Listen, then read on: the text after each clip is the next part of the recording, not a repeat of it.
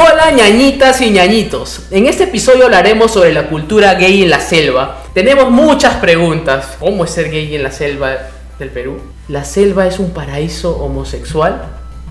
Entre muchas preguntas más.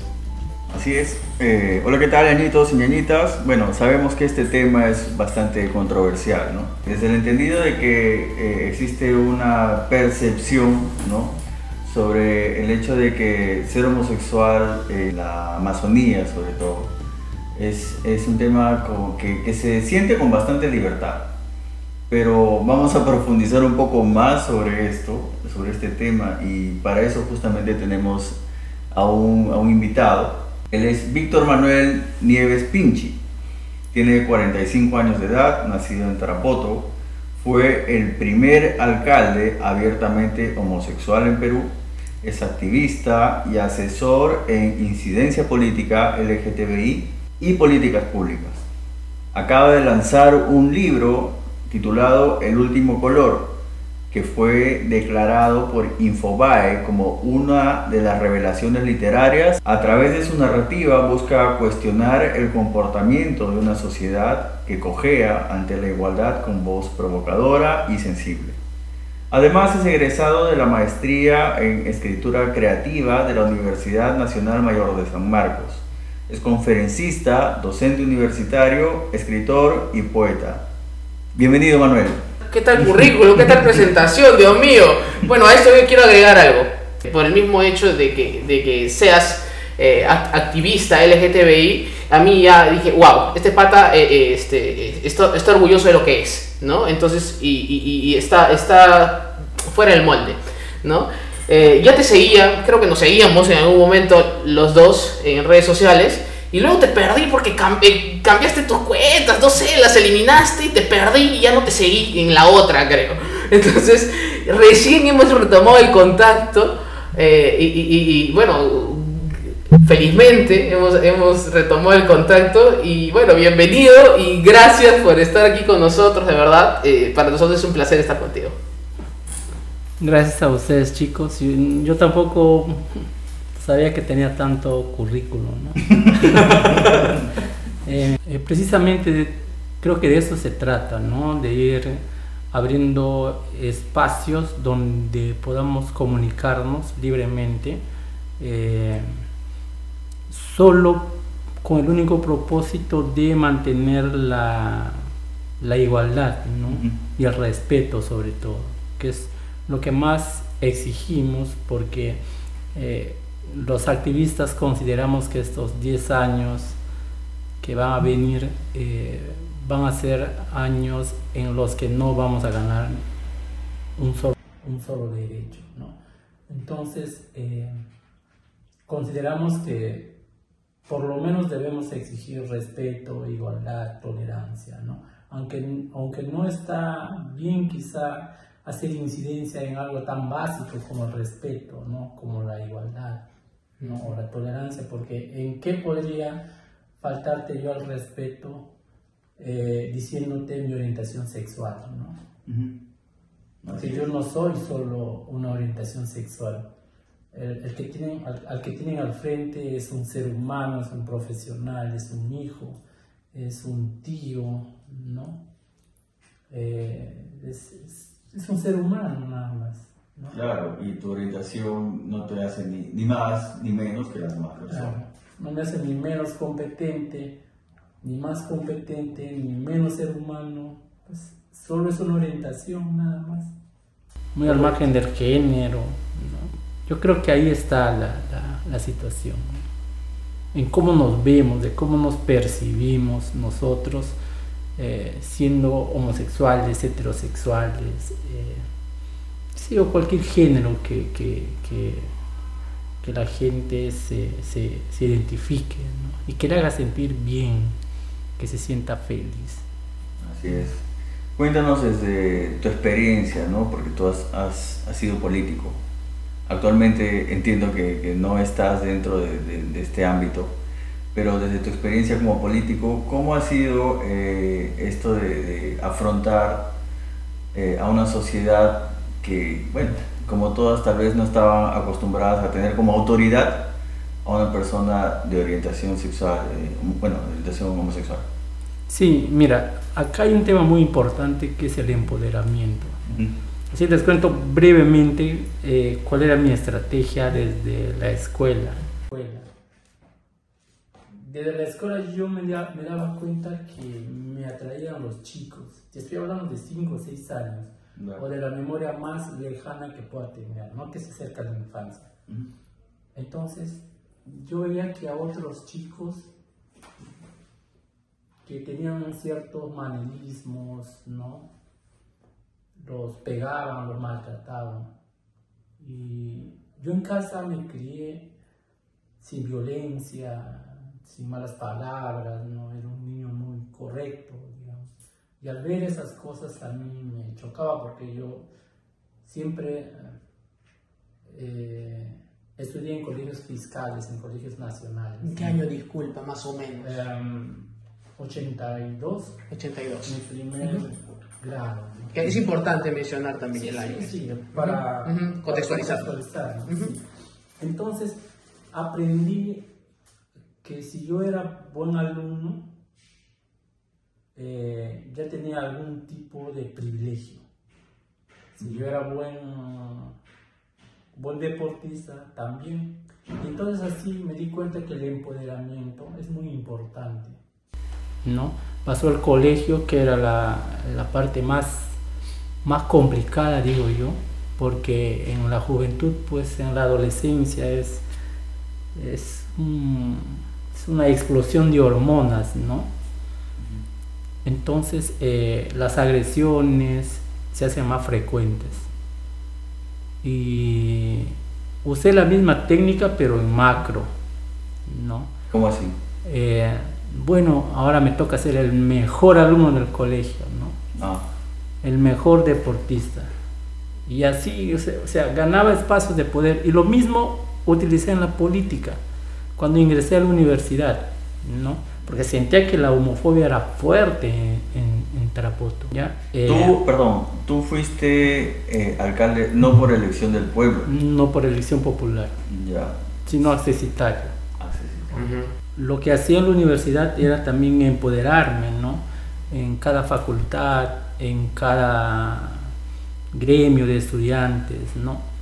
Eh, porque sentía la necesidad de eh, de repente representar a mis compañeros, no representar una orientación sexual. Y bueno, como yo ya sabía de alguna otra forma hacia dónde quería llegar, lo mismo utilicé para la política, que era empoderarme en espacios mucho más grandes todavía. Pero con la diferencia que ya tenía que hacerme visible como ser humano. Y eso implicaba aceptar mi orientación sexual ante los demás. Publiqué una carta justo el día del orgullo gay, que es el 28 de junio. Y yo no sé qué les sorprendió, pero fue noticia, me llamaron de todas partes. Bueno, yo creo que eh, en, en lugares tan pequeños como el nuestro, donde nuestro contexto se limita a cosas muy muy cotidianas, ese tipo de cosas llaman la atención, ¿no? Porque si tú sales a la calle, encuentras a mucha gente heterosexual, homosexual, bisexual, ¿no? Entonces, eh, no digamos que es común, sino como nuestra, nuestra propia idiosincrasia se cierra mucho es más fácil eh, vivir esa realidad. El, miedo se va cuando empieza la valentía. ¿Ya? Ya, creo que ese día fue muy valiente. No revisé redes. Eh, por salud mental no veo televisión desde el 2000 y tampoco escucho radio. Ahora comprenden por qué soy fanático de los podcasts. yo elijo qué escuchar. Claro, exacto y siempre ha sido así. Entonces, eh, parte de ese privilegio hacía que me cuide también mentalmente, ¿no? Y que el miedo lo tomase más como precaución, no como un, no como una emoción que a mí me podría restringir en lo que hacía.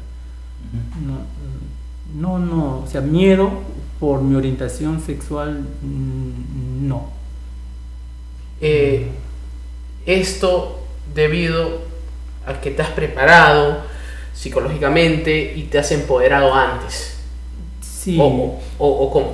Pero lastimosamente no todos tienen ese, digamos, esa suerte, ese privilegio de, de, digamos, de yo haber nacido en una familia con un papá muy comprensivo, ¿no? Muy culto, digamos, muy de mundo, ¿no? Mi mamá sí es de la selva, ella es la que siempre ha puesto el prejuicio a todo, pero es muy comprensible, ¿no? Claro. Entonces, eh, yo bien quisiera llegar a, a, todas aquellas personas con orientación sexual distinta a la heterosexual, ¿ya? No Eh, binario. Claro. Que, que tienen el estigma de la marginalidad, ¿no? Porque ser un profesional gay, además que sea blanco, que habla de repente otro idioma, que tiene una maestría, no es lo mismo que ser un homosexual marginal, que no tiene profesión, que no tiene, digamos, otras herramientas que le permitan eh, siquiera vivir dignamente, no es lo mismo. ¿no? Entonces ahí hablamos de igualdad, si es que podríamos hablar de igualdad. De alguna manera, eh, estos, entre comillas, privilegios a los cuales tú, por, por tu origen, ¿no? por tu ascendencia, has, has podido acceder, eh, te han ayudado bastante Sí. a poder empoderarte. Claro, y, O me, sea- ha- y, me, y me sirvió para ayudar también a los demás. Hacer activismo en el Perú, créeme que no es negocio. No sé, Eh, hacer activismo en el Perú también es ponerte en riesgo. así es. Ya, Eh, imagínate, ya entrando ya un poco más a la selva, adentrándonos al monte, a donde realmente queremos llegar. Eh, venir de la de un activismo selvático a un, a un activismo limeño también cuesta porque hay cierta discriminación entre grupos, ¿no? entre formas de pensar, entre corrientes eh, políticas, hay gays de izquierda, de derecha, hay- también están los morados. ¿no? Entonces hay, aquí hay mucha más diversidad aún. De repente en Tarapoto solo nos limitamos a, oye, este es gay, o este es chivo, Claro. este es vengo, ¿no? Pero acá te preguntan, ¿eres de izquierda? O sea, ya saben que eres gay, pero Claro. te dicen, ¿eres de izquierda o de derecha? Mira, mi, mi libro ahora acaba de salir en una reseña en Cosas, que es Ah, una de las revistas más elitistas Ajá. que hay en el Perú. Entonces, eh, la mayoría de gente activista, por no decir todos, detestan esa revista, Ujú. ¿no? Porque es una revista, pues, de Clasista. las, no, sin, sin entrar en, en, en- en definiciones, en adjetivos, es una revista que tiene un público al que probablemente eh, nosotros no pertenecemos. ¿no? Entonces, es- ahí van las, las fricciones, ¿no? Que los- las, las formas de manifestar nuestra orientación sexual con respecto a la sociedad no es la misma. No, es, es- ya tiene un, eh, el activista de acá es más propositivo, ¿no? Sin, sin desmerecer, ¿no? Porque también he sido activista en, en, en la selva por más de 20 años. Eh, ¿no? ¿qué, es, ¿Qué es ser activista LGTBI? Para que la gente se ubique. Buena pregunta, buena pregunta, a ver si te la respondo. ¿Qué es ser activista LGTBI? Es comprarte el lío de otros porque también sabes que es tu lío. No solo es salir a las calles, no, Machar. marchar o, bueno, qué sé yo, ¿no? hacer pintas, como lo han hecho en México, en Chile. Eh, ser activista es eh, tener la suficiente interés como ser humano de luchar por lo que crees, no por lo que te conviene. No voy a decir el nombre, pero yo estuve postulando a un trabajo en un gobierno regional y no califiqué porque el gobernador es homofóbico. Y me lo dijo la propia eh, gerente de desarrollo social. ¿Puedes creer? Te lo dijo así abiertamente. Sí, sí me lo dijo abiertamente. La de discriminación así, sin tapujos y sí, sin, roche. Ah, sin roche. Sí, sin roche, sí. ¿Sabes qué?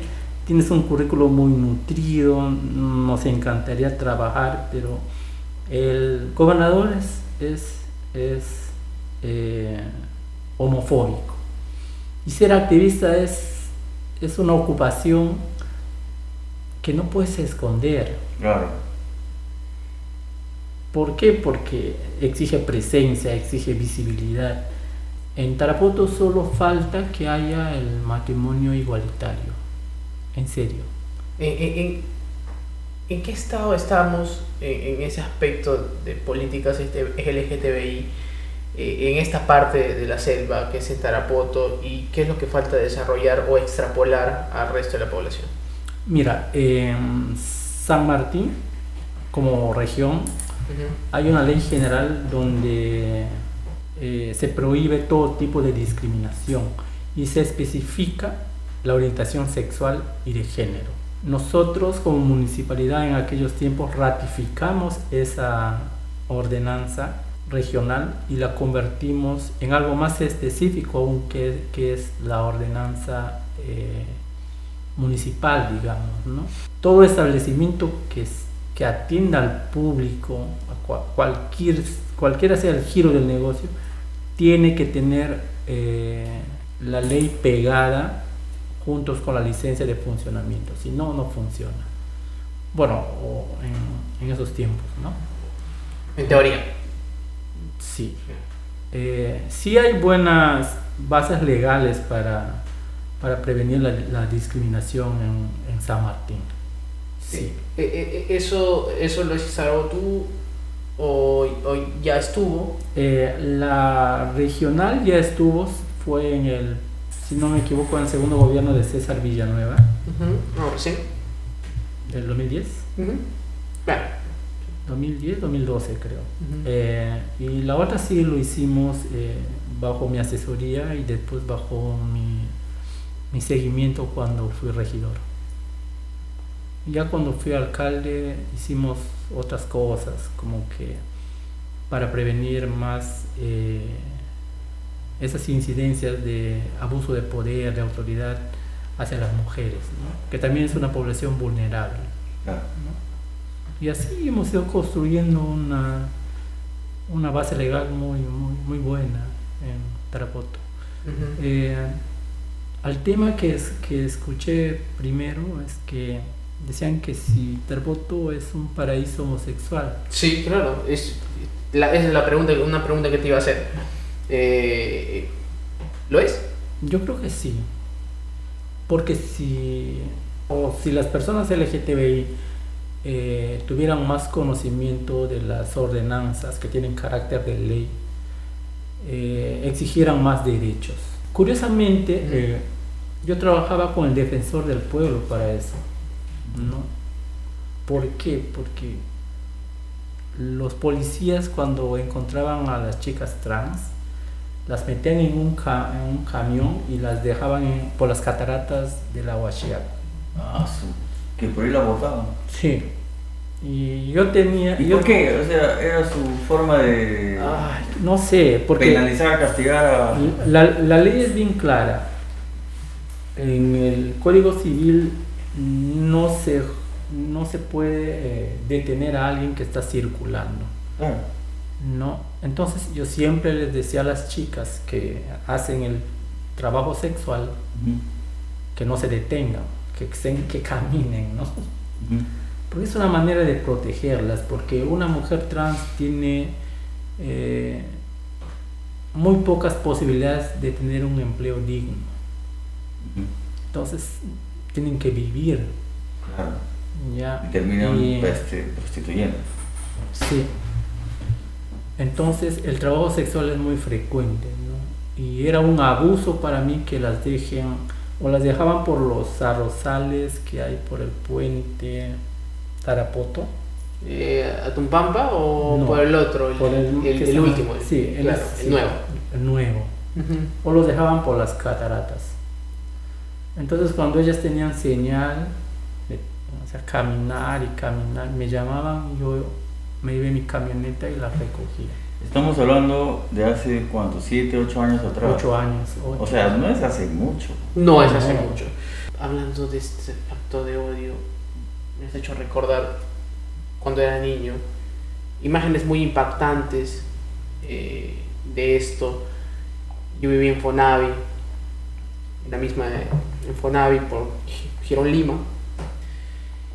Y mi mamá tenía una bodega y siempre estaba abierta hasta las altas horas de la noche, aproximadamente hasta las 12 de la noche. Recuerdo imágenes muy impactantes de trans, de, personas trans. Por el Yucal. Eh, por el Coliseo. Sí, por el Yucal. Esa zona se conocía como el Yucal. Ya. Sí, al costado había yucas, ¿no? Al costado del Coliseo corrían, eran imágenes impactantes. Yo tenía nueve años, ocho años. Y me chocó, me chocó como corrían, gritando desesperadas. Las agarraban, no sabía a dónde diablos las llevaban. Y luego, una de esas, eh, escuché gritos desesperados. No sabía quién era. Y corría a escuchar los gritos a la esquina, en la bodega La Favorita, y miraba a la izquierda militares masacrando a un transexual. Esa imagen nunca se me va a borrar. Fue demasiado chocante para mí porque son seres humanos. Entonces, y te hablo así de corazón porque me dolió mucho ver que maltratan así a una persona. ¿no? Entonces, y me estás diciendo que no ha cambiado mucho. No, no cambió mucho. No. Yo hasta ahorita tengo. Eh, Esto fue en el 98, más o menos, ojo. Claro. Claro, el Yucal ah, como foco de trabajo sexual más o menos ha sido hasta el 2005, cuando pusieron una cancha de volei ahí por esa zona, en esa misma dirección del Coliseo. Cuando ya hubieron más casitas. Claro. ¿no? Entonces, eh, los actos de odio hay. Hay bastante. Hasta ahora. Hasta ahora. Entonces, ah, todo paraíso también tiene su infierno, si no, no sería paraíso. ¿no? Entonces, yo diría que está muy completo ahí eh, inclusive hasta el purgatorio. si, si, lo llevamos a un lado más metafórico, porque eh, veamos también a la homosexualidad como, un, como una fiesta en la selva, que no todo es malo tampoco. O sea, eh, desde el punto de vista que la gente generación tras generación va, va afrontando estos procesos culturales, ¿no? porque son procesos lo que en, los años 50 besarse en la boca era un casi un, pecado, ¿no? En muchas de las cintas, como en Cinema Paradiso, se, los curas cortaban las escenas de amor. Entonces, eh, poco a poco eso se ha ido eh, quizá despercudiéndose, ¿no? Entonces, eh, Ahora ya un beso en la boca es normal, un beso en otras partes del cuerpo es normal, ¿no? El placer ya ha dejado de ser una enfermedad o una desviación de la conducta. O un tabú. un tabú, ¿no? Entonces, eh, Eso pasa aquí en cualquier parte del mundo, ¿no? A lo que yo quiero llegar es que, eh, ¿por qué no? Porque a veces nuestro discurso como activistas está, está un 90% hablando de las cosas malas, ¿no? Cuando también hay cosas buenas.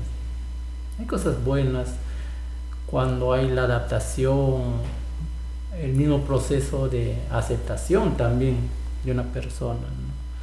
aunque no crean contribuye a la sociedad. Sí, o sea, verle a alguien más feliz en tu entorno te va a hacer más feliz también a ti. ¿No? Así no sea tu vida, así no sea tu cama, pero veámoslo de ese lado también, ¿no? que la felicidad debe venir como un bloque a completar algo que, que adolecemos, ¿no? que es la empatía o la felicidad del otro. No, hecho que sí, las emociones se, se contagian, sean positivas o negativas. Claro. ¿no?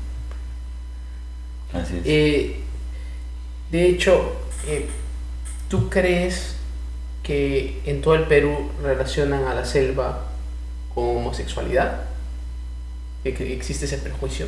Eh, quizás no lo relacionan directamente con la homosexualidad, sino con el mismo hecho de, liber- de divertirse plenamente. Eh, cosa curiosa que siendo Lima una ciudad cosmopolita, eh, acá hay discotecas gays. En la selva no hay discotecas gays, Ah, ¿no? porque pueden entrar todos en la misma discoteca. Todas Claro. y todos entran a la a Anaconda. Bueno, yo me quedé en Anaconda, ya no sé qué discotecas habrán. Pero eh, yo tenía amigas trans que compartía el grupo en zona VIP. ¿no? Y, y en principio como que... ¿no? Pero de ahí la gente se va acostumbrando y... Allá la gente está más acostumbrada, Sí, ¿no es cierto? Sí. Está más acostumbrada. En ese sentido, el prejuicio de clase Ujú. no es muy fuerte. Sí.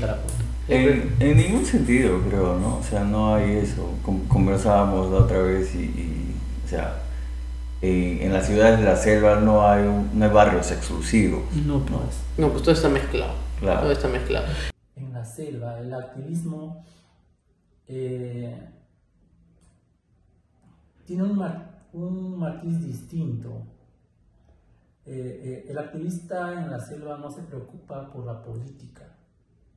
Bien lo que siempre me preocupó es que los grupos LGTBI que hay en la selva, que son contadísimos, eh, siempre se instrumentalizan, son instrumentos de los políticos. ¡Wow! Claro, solo los utilizan cuando hay elecciones. Y yo soy testigo de eso porque yo también eh, he pertenecido a, a la clase política. ¿No? O sea, son usados. Sí. Y eso es lo que no debería pasar. Cuando nosotros fuimos gobierno, eh, hicimos mm, normas locales, ¿no? iniciativas para, digamos, para mm, que haya esa igualdad, ¿no? En algún momento pusiste la bandera del orgullo LGTBI en la Sí. municipalidad. No. Wow, nueve metros tenía la bandera. Inmensa. claro. Sí me acuerdo, sí me acuerdo. con 6 de ancho. Y, y para nosotros no ha sido una especie de protesta, ¿no? sino una forma de conmemorar ese día, ¿no? porque hay pues muy de mundo nosotros. Veíamos en Francia, en la Casa Blanca, en Así todos es. los lugares del mundo, las es. luces o banderas. ¿no? En las redes sociales. Sí, entonces, ¿por qué Tarapoto no? Dije. Lo hicimos y a los cinco minutos yo estaba volviendo a mi casa. O sea, yo vivo a cuatro cuadras de la plaza y volvía caminando a veces no me iba en carro. Y suena mi celular y era el alcalde. Y me dice, ah, yo había quedado de alcalde. Tú eres alcalde, Sí. pues. sí, tú eres alcalde. te llamó el ex, ni siquiera te acordabas que eres alcalde. Y me dice, Otro escándalo más, ya no. Por favor, ¿qué ha pasado? Le digo. Eh, Has colgado. Has colgado una bandera. Ay, mira, la bandera. Ya, ya, ahorita la saco. Ups, decías tú. Y reviso mi Facebook porque había colocado la foto ahí. Tenía como 500 likes, algo así. ¿En qué año fue esto? 2017. Sí, 2017. Entonces, eh, yo asustado, no sabíamos cómo sacar las, las- la bandera porque tenía grapas así de carpintero. Y usábamos diente. ah, hemos sacado en 5 minutos. Eh, había cientos de gente allí. Mirando. Mirando. Sacamos. Eh, guardamos nuestra bandera. Pero tú no, no pensaste en ese momento que tal vez hubiera sido un acto provocador? No. ¿O controversial? Tampoco, porque la gente, los activistas ya siempre viven en esa controversia. Tú estás Claro, fuera claro. de ese molde. Sí. Cuando yo lo vi, te confieso que te admiré. Y me gustó. Me gustó que hayas, que hayas puesto, eh, que hayas expuesto esto tan libremente. Personas así hacen falta en nuestra selva. Gracias. Libremente fue. Sí, ha sido un uso de la libertad que todos deberíamos tener. Em, pero yo días antes había consultado a mi asesor legal para ver qué implicancias podía tener. O sea, sí fue premeditado. No, yo consulto siempre porque no es mi casa. Claro, Ah, claro. está bien. No es que hayas... o sea, No es que se te ha ocurrido ese mismo día. No, es- digamos, no tuvo un objetivo de llamar la atención, ¿no? O de provocar y todo eso. Pero al día siguiente tuve al párroco, tuve al presidente, de- a un pastor del movimiento misionero mundial y a otro señor que me imagino también debe tener algún cargo religioso. Ujú. Yo los escuché porque ellos también merecen ser escuchados. ¿Tú crees en Dios? Sí, sí, mucho. Y solo los escuché y nada más. No tenía otra explicación.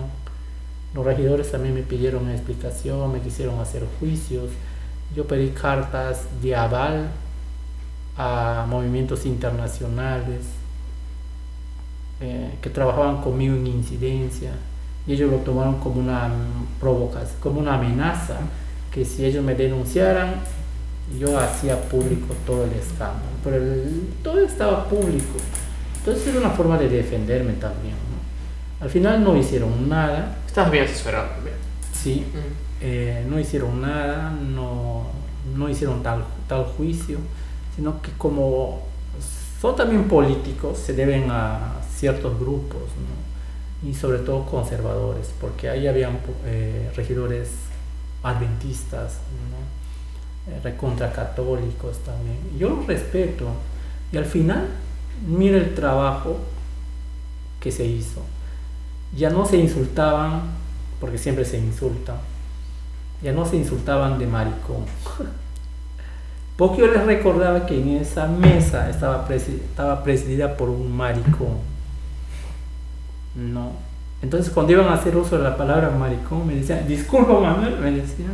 O sea, de alguna u otra forma esa incidencia estaba quedando grabado en que maricón no es el homosexual, sino el cobarde, de esto, lo otro. Aunque lo asociaban de la manera que ellos querían, pero ya había un, como que un límite. ¿no? Y creo que fue una buena experiencia con los regidores. Mm, No habían regidores abiertamente homofóbicos.